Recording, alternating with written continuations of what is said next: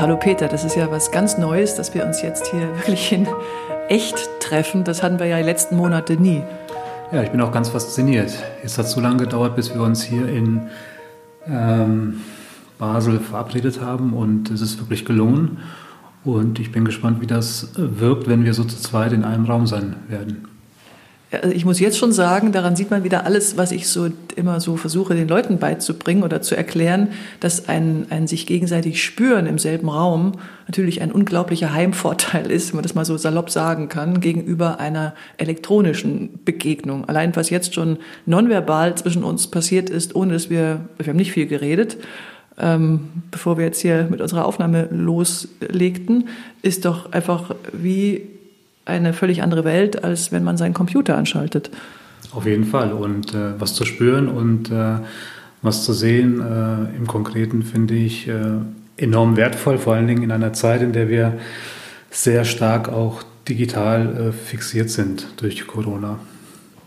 Eben, ist ja fast schon ein Luxus, was wir hier haben. Ne? Also ist ja fast schon eine, ähm, ich will jetzt nicht ähm, indiskret werden, aber es ist fast schon eine Intimität, die man sich kaum noch zugesteht im Leben, jenseits der eigenen Familie, der eigenen Keimzelle, der kleinsten Keimzelle. Genau, im Moment überlegt man ja sehr, wem man wirklich nahe kommt oder nahe kommen will und wem man eher auf Abstand hält. Ja, und das ist ja auch gut und richtig so, aber ich genieße das gerade sehr, dass wir uns wirklich gegenüber, gegenüber sitzen jetzt hier. Und heute geht es um ähm, Stimme.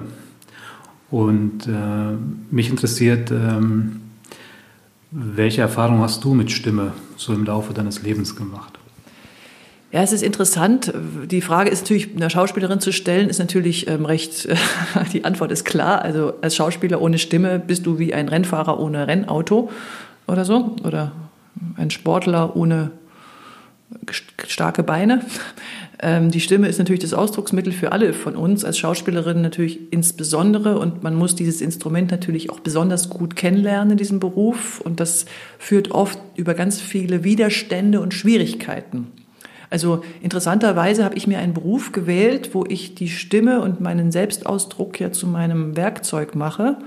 Aber ich komme aus gewissen kindheitsgeschichtlichen Gründen äh, aus Schwierigkeiten, was das angeht. Also ich habe eigentlich, äh, kam ich in, mein, in meine Berufsausbildung an die Schauspielschule mit, einem, mit einer Stimme, die nicht mit meinem Körper verbunden war zum Beispiel. Mit einer Stimme, die nicht mich ausgedrückt hat, sondern die wie so ein Salatblatt auf dem Wasser schwamm. Also das ist ein blödes Wort, aber es war nicht verbunden, es war nicht das Wasser. Und das Ziel ist ja, dass die Seele, der Körper, der Geist und die Stimme sich zu einem, und der Atmung es verbindet das Ganze, sich zu einem vereinen und dann praktisch, wie das Wort ja schon sagt, ich habe das, glaube ich, schon mal in der letzten Folge irgendwann mal angesprochen, was ich sehr interessant finde, das Wort Person. Wir sind ja alle Personen, kommt ja ursprünglich aus dem Lateinischen, personare, was durchtönend, durchklingend bedeutet. Und die Stimme ist das, wie sagt man, Medium, was durch unseren Körper hindurch klingt und dadurch uns Ausdruck gibt und oft Nonverbales zum Ausdruck gibt, nicht Ausdrückbares zum Ausdruck gibt, mittels des Klangs einer Stimme. Und ich höre sofort inzwischen, nach meiner langen 30-jährigen Berufserfahrung und den vielen Coaching-Sitzungen, die ich mit Menschen aus diesem Grund hatte, ich höre sofort, ob eine Stimme wirklich den Menschen repräsentiert, der mir gerade gegenüber sitzt, oder ob sie irgendetwas vortäuscht, das ist ganz oft, dass Stimmen irgendwas vorgeben, was gar nicht stimmt, oder auch unterdrückt sind in so gewissen Knödeltönen oder Frauen kriegen oft so eine Piepsstimme und es ist immer hochinteressant und sehr komplex, mit den Leuten den Weg zurückzuführen aus dieser Beschädigung in diese Öffnung. Und es kommt immer ganz viel Freude und Glücksgefühle auf, weil es einfach die Leute, weil der Körper sagt dir eigentlich in diesem Moment, wenn die Stimme wirklich da ist, wo du bist, jetzt bist du richtig. Und der Körper freut sich, jede Zelle freut sich und das äußert sich in Freude. Wodurch kann das gelingen, dass die Stimme äh, das ist, was sie ist oder das sein kann, was sie sein könnte? Was würdest du sagen? Ja, da habe ich natürlich inzwischen ein ganzes Arsenal von sehr gut funktionierenden Übungen. Und das erste ist, dass ich immer erstmal mit den Leuten mit dem Atem anfange, nämlich, dass die meisten Leute atmen ja viel zu flach. Und wenn du flach atmest, nämlich meistens nur bis in den Brustkorb, dann, äh, wenn der, Körper, wenn der Atem nicht durch den ganzen Körper strömt, wie er eigentlich sollte, dann kann die Stimme nicht vollumfänglich sich entfalten. Das geht überhaupt nicht. Und wenn ich damit anfange, nämlich, das machen wir jetzt mal zusammen, Peter. Bist du bereit? Ich bin bereit, ja. Also wir, wir sitzen jetzt hier, das geht genauso im Sitzen, besser natürlich im Stehen. Wir haben so eine Übung schon mal gemacht. Ja, genau. Wir atmen jetzt mal, aber das kann nichts schaden. Wir atmen jetzt nochmal komplett aus. Ne? Wir atmen jetzt so aus, dass nichts mehr übrig bleibt in unseren Körpern. Mhm. Bis wir fast das Gefühl haben, wir, wir können nicht mehr weiterleben. Und dann, wenn wir das gemacht haben, dann nicht gleich einatmen, weil dran erinnern, ich habe das schon mal gesagt, der Einatmen ist ein passiver Vorgang, kein aktiver. Der Ausatmen ist der aktive Vorgang. Sprechen, singen, Stimme geben ist immer Ausatmen. Und das machen wir jetzt und dann gestatten wir dem Körper diese kleine Pause zwischen dem Erstickungstod und dem neuen Einatmen. Es könnte also sein, dass ich gleich sterbe hier. Nein, nein, das war ein Witz. Also man hat das Gefühl, man muss sofort was tun, damit man weiterlebt, muss man aber nicht, weil der Körper sorgt schon dafür. Und das muss man dem Körper gestatten und dann saugt er von unten, von ganz tief im Becken wieder die Luft an. Das ich probieren hoffe, wir jetzt. Ich hoffe, dass er ansaugt. Ich hoffe. Du siehst mir so aus, als würde er ansaugen, ich Peter. Skeptisch. Ich bin skeptisch. Vertraue mir, wir machen das jetzt mal. Sie haben alle überlebt bis jetzt. Also. Was soll ich tun? Du atmest jetzt mit mir auf F, auf F aus. Ja. Achtung und.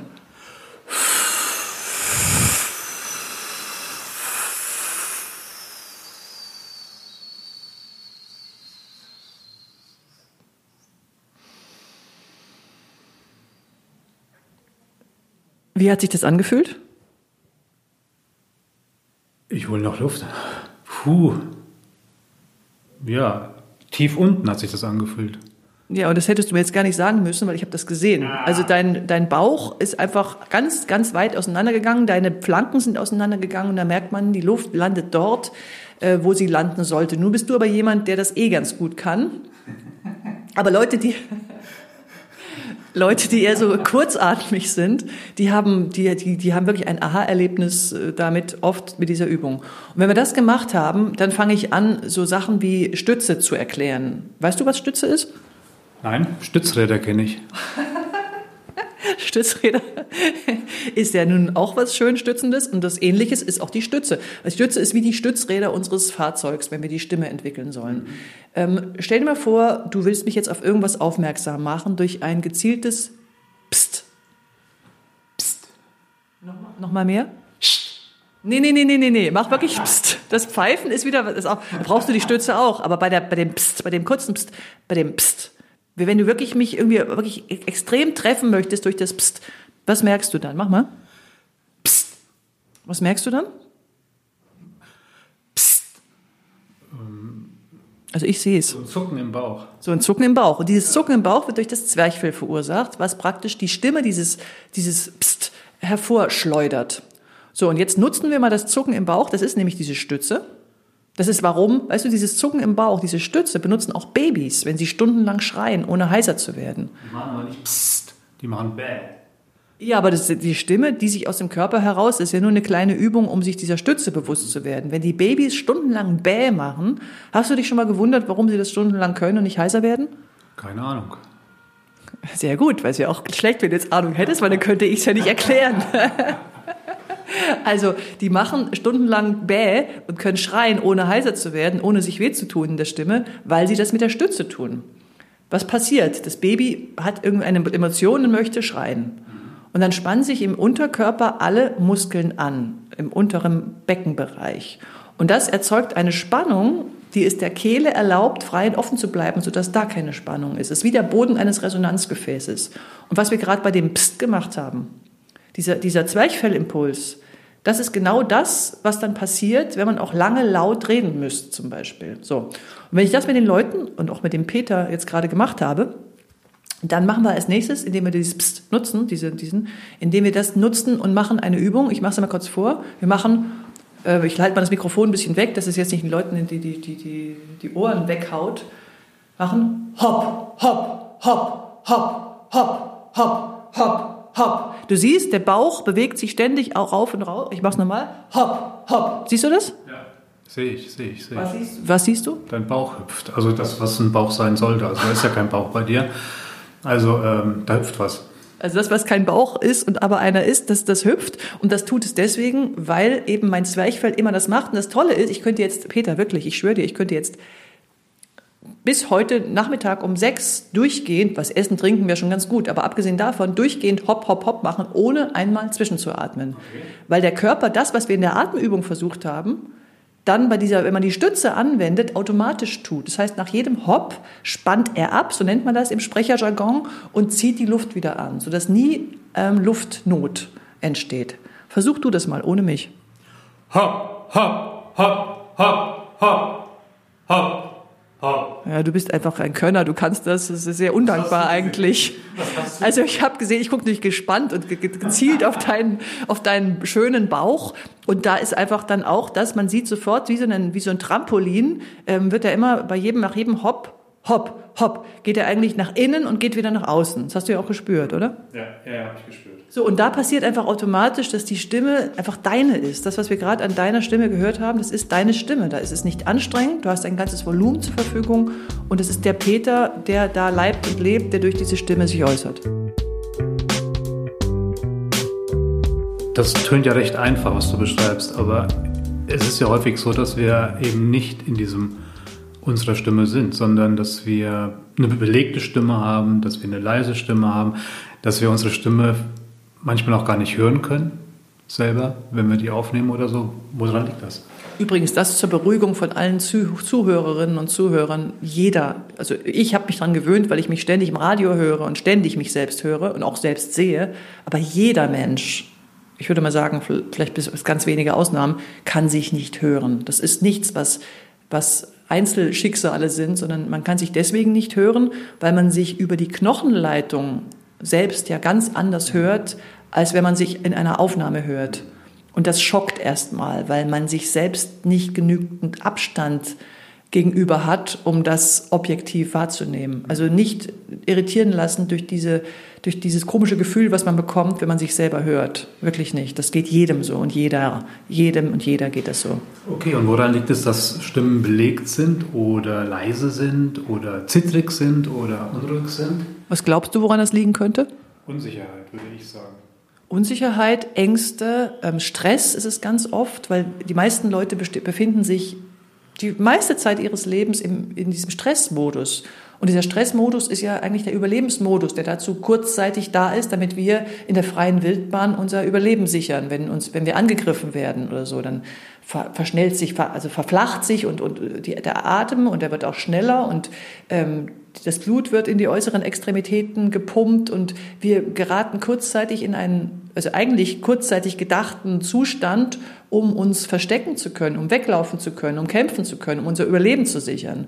Und die, dieses Leben, das wir gerade um uns herum so vorfinden, das, das bringt oft einen, den Leute hervor, die, die rund um die Uhr in diesem Stressmodus leben, weil sie Probleme mit in ihrer Ehe haben, weil sie Angst vor ihrem Chef haben, weil sie Angst vor Corona haben, weil sie Angst vor allem haben, weil sie Angst haben, das Geld reicht nicht. Und das hat diese Ängste zur Folge. Und diese Ängste, die halten den Körper gefangen in diesem falschen Überlebensmodus, der eigentlich ja nicht dazu da ist, jetzt, wir ändern ja nichts dadurch an der Corona-Krise, dass wir Angst haben. Wir ändern nichts daran, dass das Bankkonto immer leerer wird. Wir müssen ja jetzt einen Weg finden, dass wir bei uns bleiben. Und dieser Weg geht eben erstmal so, weil du deine, um auf deine Frage zurückzukommen, was machst du mit Leuten mit zittrigen Stimmen, dass wir uns erstmal bewusst werden, dass wir in diesem Zustand sind. Und was passiert in diesem Zustand? Und das geht dann natürlich erstmal so, dass ich mit den Leuten auch erstmal zum Teil, wenn es ganz schlimm ist, ähm, Entspannungsübungen mache, dass sie erstmal diesen Ruheatem finden.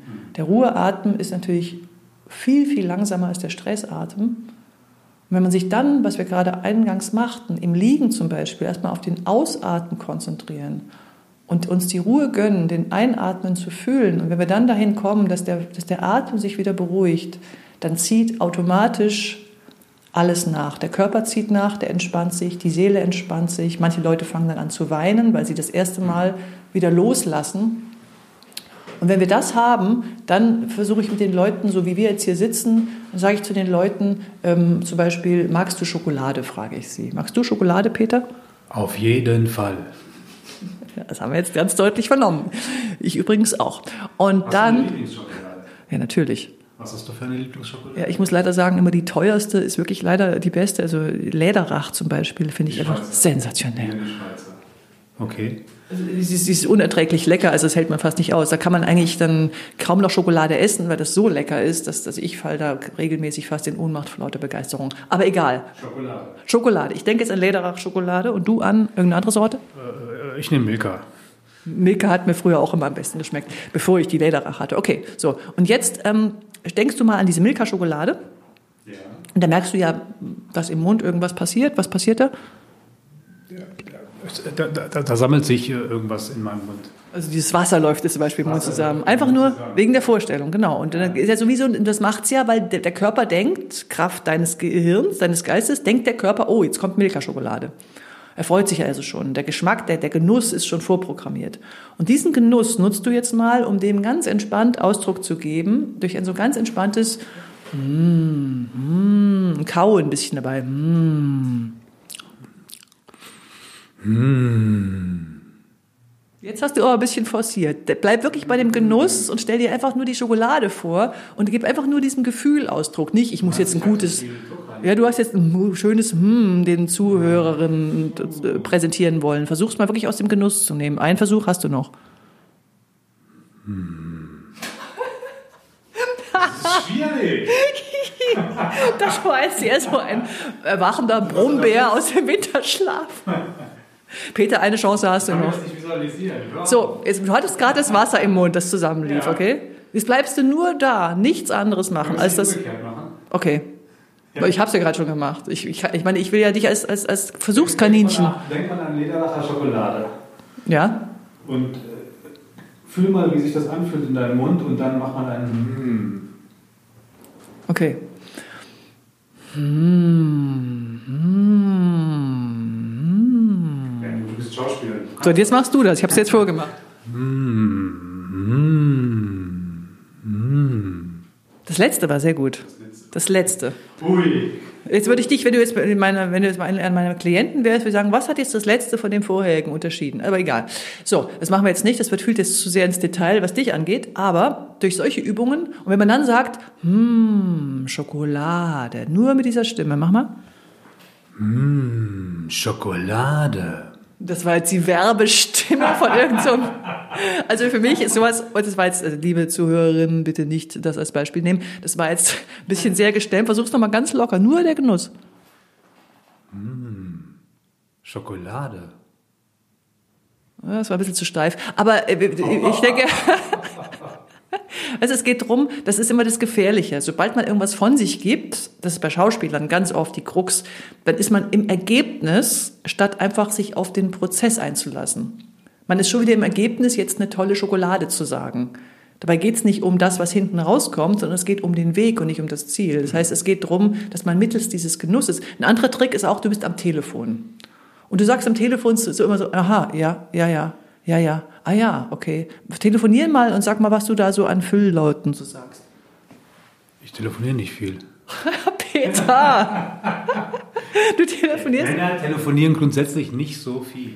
Okay, so, dann lassen wir dich jetzt mal außen vor. Also wir telefonieren jetzt mal, ähm, wir lassen die Schokolade, also hm, Schokolade, das könnt ihr, die ihr das jetzt hört, mal gerne ausprobieren, weil dann habt ihr sofort eure Stimme. Und, äh, und ihr habt auch die Stimme, wenn ihr mit eurer Mutter telefoniert oder mit eurem Freund oder mit eurer Freundin, wenn die irgendwas erzählt und ihr sagt so, ah ja, aha, aha, ja, ah ja, ja, ich auch, nein, ich nicht, hat man auch diese entspannte, lockere Stimme. Und diese Stimme nennt man Indifferenzlage. Man hat in der Stimme, hat man verschiedene Etagen. Die unterste ist diese Indifferenzlage. Und wenn ich jetzt spreche, dann hört man immer so einen tieferen Unterton, so einen Bass, der mitschwingt. Es gibt verschiedene Höhen in der Stimme. Und das ganz untere ist so was Warmes. Und wenn ich jetzt in die Mittellage gehe, Mittellage, das ist die Stimme, die man kennt aus der Schule zum Beispiel, wenn die Lehrerin versucht, die Klasse zu bändigen und gegen diesen Lärm anzugehen. Und wenn ich jetzt in die Kopfstimme gehe, dann bin ich irgendwie so eine Frau, die irgendwie nicht wirklich mit ihren Füßen auf dem Boden steht und die auch nicht mehr ernst genommen wird. Und wenn ich in die Mittellage zurückgehe, habe ich hier diese durchdringende, auch Spielplatzstimme. Mütter sprechen oft auf dem Spielplatz so mit ihren Kindern, für mich unerträglich. Und wenn man jetzt zurückgeht in die, in die Indifferenzlage, bin ich ganz bei mir und zu Hause. Und es ist auch viel angenehmer, das anzuhören, natürlich.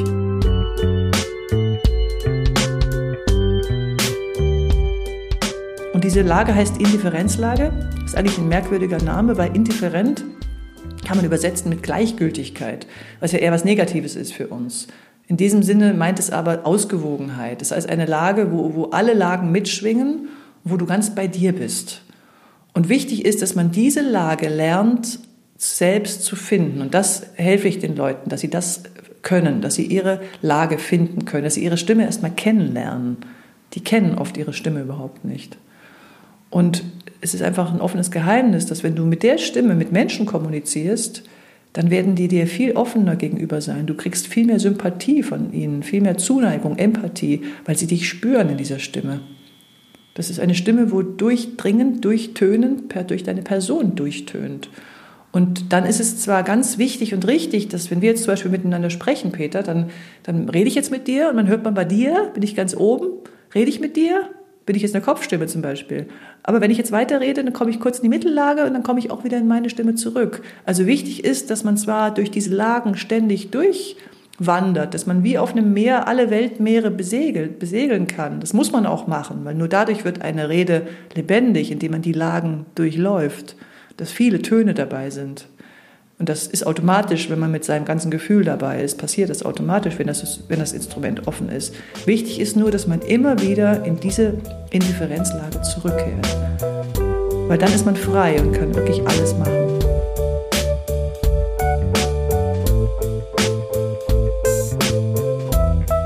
Was ich äh, auch gelesen habe, vielleicht noch eine letzte Übung, äh, die du sicherlich kennst, ist, sich einen Korken in den Mund zu stecken. Das würde man bei den Schauspielern so machen. Ist das so? Das mache ich immer wieder, wenn ich im Rundfunk zum Beispiel ganz schwierig, habe ich oft ganz schwierige Texte, die nicht aussprechbar sind, auf den ersten, zweiten und dritten Blick immer noch nicht. Dann nehme ich einen Korken oder auch den Daumen in den Mund, aber Korken tut nicht so weh. Und dann versucht man diesen Text so deutlich wie möglich mit dem Korken zu sprechen. Und das führt dazu, dass du nämlich deine deine Artikulatoren, die ja Zunge, Lippe sind, die Muskeln, die, die, Muskeln die, die, die werden sehr stark beansprucht. Und jeder, der das jetzt hört und das ausprobiert, wird merken, wenn er dann den Korken weglässt und das mal eine Weile gemacht hat und so gut wie, so gut wie möglich mit dem Korken versuchte zu sprechen, dass plötzlich die schwierigsten Texte dir total leicht aus dem Mund fließen, weil du deine Sprechwerkzeuge gefordert hast, die reagieren sofort mit mehr Entspannung und mehr Flexibilität und du kannst leichter die Dinge über die Lippen bringen. Das heißt, heute Abend erstmal eine Flasche Wein kaufen und trinken und dann die Übung machen oder ohne Wein und nur mit Korken? naja, also den Kork, der Kork ist schon mal sehr gut, der da rausspringt bei der Flasche Wein. Äh, aber was eine Gefahr ist beim Wein, ist, dass er dich natürlich auch so angenehm sediert, sodass man auch wieder zwar sicher eine sehr angenehme Indifferenzlage sofort erreicht, wenn man dann auch noch mit seiner Liebsten zusammensitzt, dann geht es wahrscheinlich sehr, sehr schön und einfach, ohne dass man sich anstrengen muss.